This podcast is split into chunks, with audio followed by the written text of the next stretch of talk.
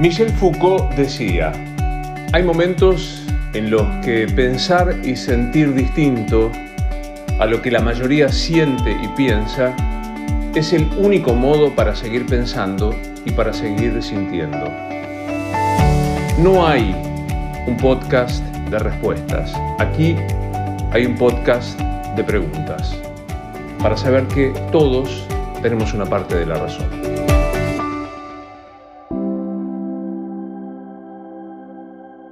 Hola, soy Luis Novarecio. Me gusta encontrarme con vos en estos podcasts. No soy creyente, me defino, ya te conté alguna vez, como agnóstico. Creo que no hay un modo racional para demostrar la existencia o la inexistencia de Dios. No llego a ser ateo porque creo que es una convicción que no puedo fundar. No soy creyente porque dicen los católicos, no tengo el don. Me bautizaron, obviamente sin poder elegir. Tomé la primera comunión porque todos mis amigos del barrio en calle Cochabamba el 500 de Rosario lo hacían y ya no tomé ninguno de los sacramentos. Sin embargo, la fiesta de Navidad tiene un gran sentido para mí. Me atrevo a decirte que creo que es la fiesta más hermosa de todo el año. Soy de la época en donde Papá Noel, Santa Claus menos, no existían nosotros esperábamos al niño Dios.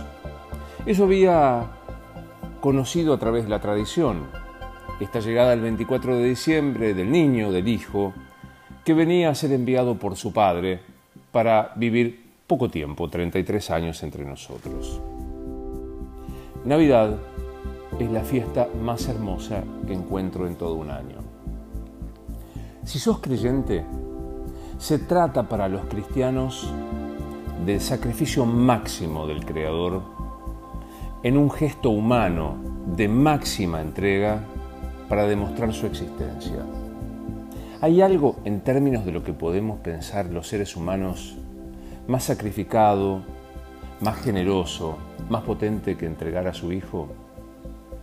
Porque si Dios es omnisciente, omnipresente, no tiene espacio ni tiempo, sabía que finalmente a ese hombre, divino, pero hombre al fin, lo iban a matar los seres humanos. Pensá esto, porque no puedo pensar como un Dios, como alguien sobrenatural. Un padre que entrega a un hijo como testimonio para demostrar su existencia y sabe que inevitablemente va a ser asesinado. ¿Hay algo más generoso?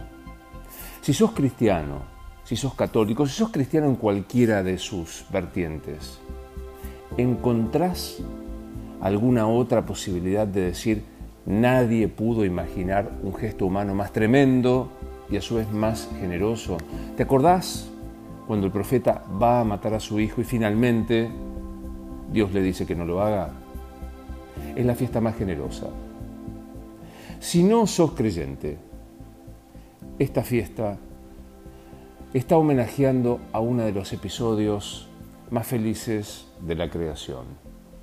Nace un niño, se da a luz a una nueva vida. Hay un nacimiento que se celebra el 24 de diciembre. No sos católico, no sos cristiano. Hay un conjunto, miles de millones de personas, que se reúnen alrededor de un pesebre de un niño pobre, excluido, que a pesar de todo, con enorme deseo de vida, con enorme pulsión de vida, aparece entre dos padres que nunca van a imaginar el destino de su hijo. ¿Hay algo más hermoso que celebrar la entrega y el nacimiento? ¿Hay algo más generoso que dar a luz a otra persona con la posibilidad de la inmensa libertad de que elija lo que quiera, aún en contra de los deseos de sus padres?